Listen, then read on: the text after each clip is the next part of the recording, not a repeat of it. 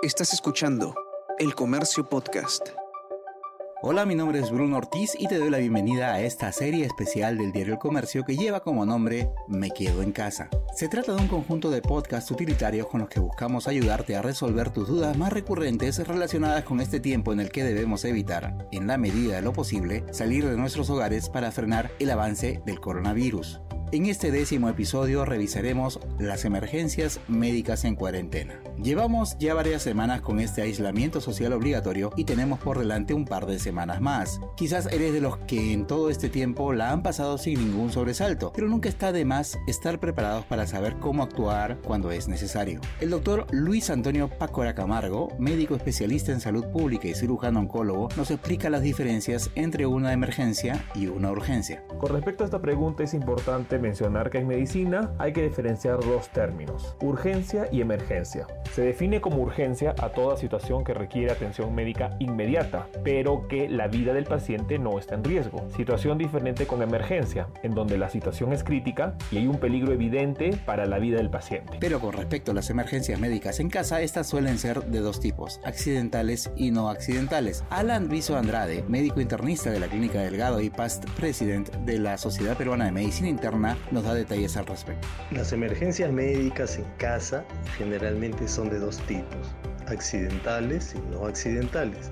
Los accidentes más frecuentes en casa se deben a traumatismos, a cortes, atragantamiento a toro, quemaduras, envenenamiento y electrocución. Las emergencias no accidentales se deben a enfermedades agudas, tales como la diarrea aguda, vómitos, cólicos, pérdida de conocimiento, convulsiones, ataque de pánico, ataque cardíaco, alergia severa, fiebre alta persistente, dolor de cabeza intenso que no calma con analgésicos comunes, sensación de asfixia por crisis asmática o por alguna infección respiratoria aguda, ya sea causada o no por el actual COVID-19. Además, el doctor Viso nos brinda algunos consejos básicos para evitar problemas médicos en casa y también sobre qué hacer si es que se presenta alguna emergencia. El primer consejo es que siempre es mejor prevenir. Ah, debemos bajar y subir escaleras con cuidado, mantener desconectados aparatos eléctricos que no se utilicen, no dejar cargadores de celulares conectados por largos periodos, manipular objetos cortantes con mucho cuidado, mantener los productos tóxicos alejados y bien etiquetados para evitar el envenenamiento accidental. Debemos tener un botiquín bien implementado,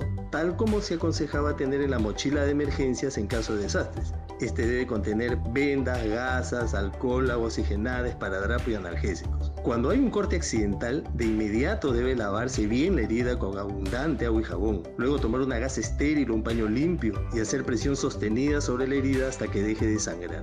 En caso de contusiones, lo primero es poner al paciente reposo y de inmediato aplicar hielo sobre la zona afectada. Si hay sospecha de fractura, la inmovilización del miembro afectado debe ser total, administrar un analgésico y solicitar ayuda médica. Las quemaduras en general requieren lavado inmediato con abundante agua fría, pero si son extensas o graves, deben cubrirse con una gas estéril solicitar ayuda. No debe aplicarse jamás aceite ni pasta dental. Los pacientes asmáticos que presentan una crisis deben utilizar de inmediato un broncodilatador por vía inhalatoria, tal como los aerosoles, pero si carece de dicha medicación debe solicitar atención médica.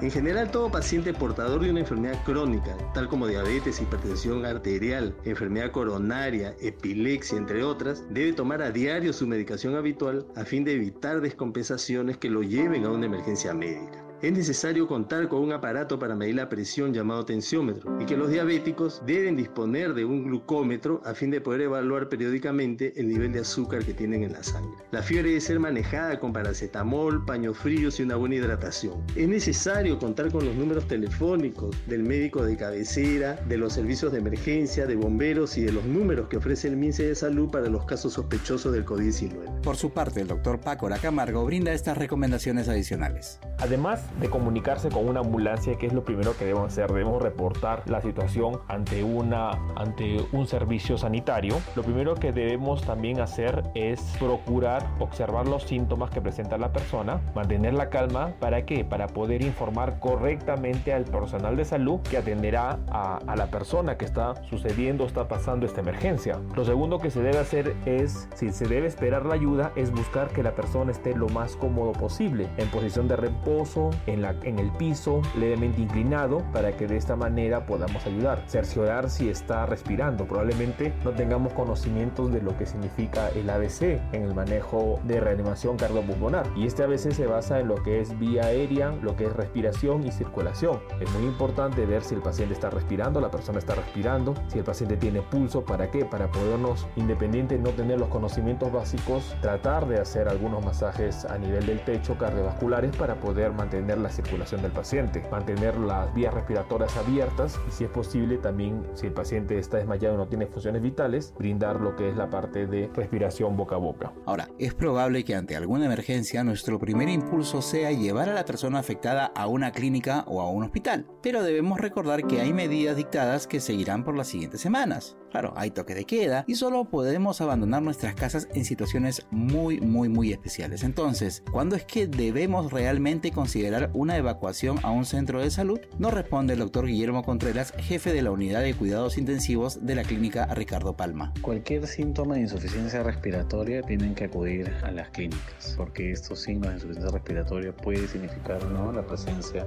de la pandemia en sus cuerpos. Otra posibilidad importante son cualquiera de las enfermedades que son catalogadas como emergencias y que tienen que recibir una atención médica. Un dolor torácico persistente, como una sensación de aplastamiento, como si alguien estuviera sentado encima del pecho, dicen los pacientes, una posibilidad de infarto. Problemas a nivel de la movilidad de los brazos o de las piernas asociados a trastorno de la conexión con el medio ambiente pueden significar un accidente cerebrovascular. Problemas en la comunicación y en la articulación de las palabras de la misma manera. Si son pacientes que tienen comorbilidades serias, pacientes renales, pacientes con hepatopatías crónicas, son pacientes que tienen también que tener cuidado, recibir atención ante la menor descompensación de por signos clínicos que sus propios médicos les hayan referido. Lo mismo sucede con los pacientes que tienen problemas hematológicos o eh, cualquier tipo de inmunosupresión. Ahora el doctor Miguel Soria, jefe del servicio de urgencias de la clínica angloamericana, brinda algunas recomendaciones para quienes se van a encargar del cuidado de algún enfermo en casa. Los familiares de pacientes que se encuentran en observación en su domicilio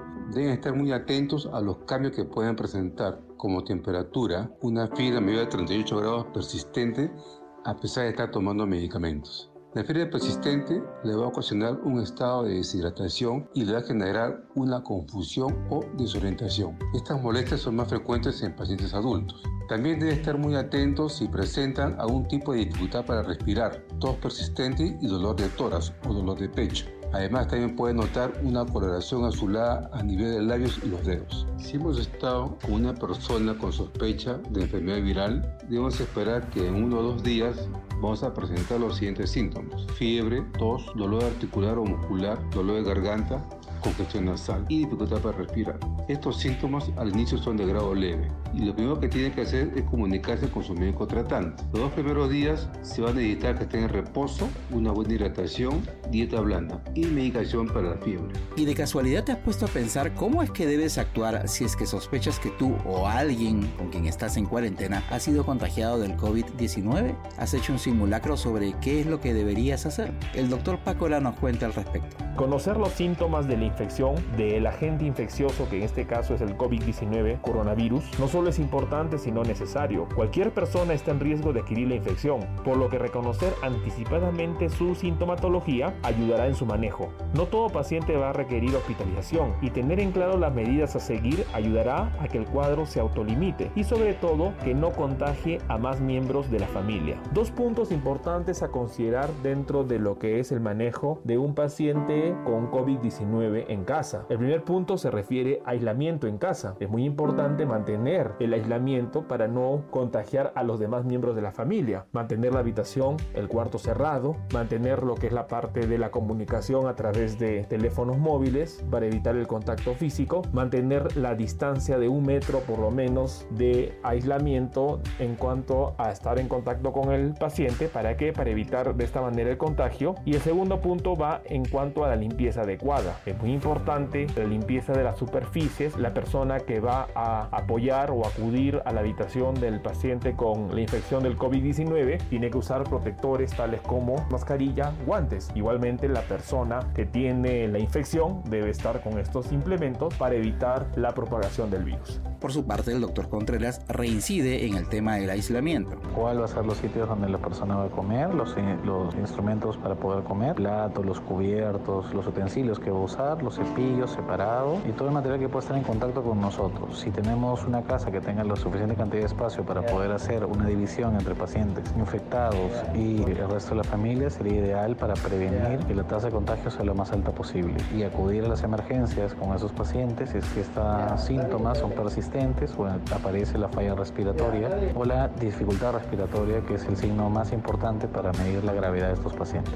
¿En qué momento debemos considerar ir a una clínica en caso de sospecha de COVID-19? El doctor Soria nos dice esto. Tenemos que estar preparados para tener un paciente en casa y para esto hay que tener en cuenta lo siguiente evitar contacto directo, es decir, cara a cara, mantener una distancia de 2 metros, si presenta tos o estornudos, debe usar una mascarilla quirúrgica, debe tener un ambiente o un cuarto para él solo, con una buena ventilación. Si se tiene que compartir el baño, la limpieza tiene que ser realizada después de cada uso, utilizar toallas de papel y lo más importante, un constante lavado de manos con agua y jabón o uso de alcohol gel. Y finalmente hay que prestarle mucha atención a esta recomendación que nos brinda el doctor Viso. Todo el mundo está atiborrado de información, pero a la hora de actuar ante la sospecha de tener un miembro de la familia infectado por el COVID-19, no saben qué hacer y entran en pánico.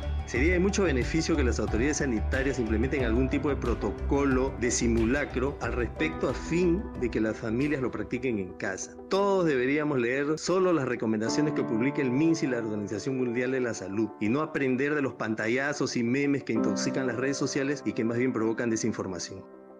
Hasta aquí hemos llegado con Emergencias Médicas en Cuarentena, el décimo episodio de la serie Me Quedo en Casa, un conjunto de podcasts producidos por el comercio para atender las dudas más recurrentes relacionadas con este tiempo en el que debemos evitar salir de nuestros hogares para así ayudar a frenar el avance del coronavirus. Mi nombre es Bruno Ortiz y nos escuchamos pronto. Esto fue Me Quedo en Casa.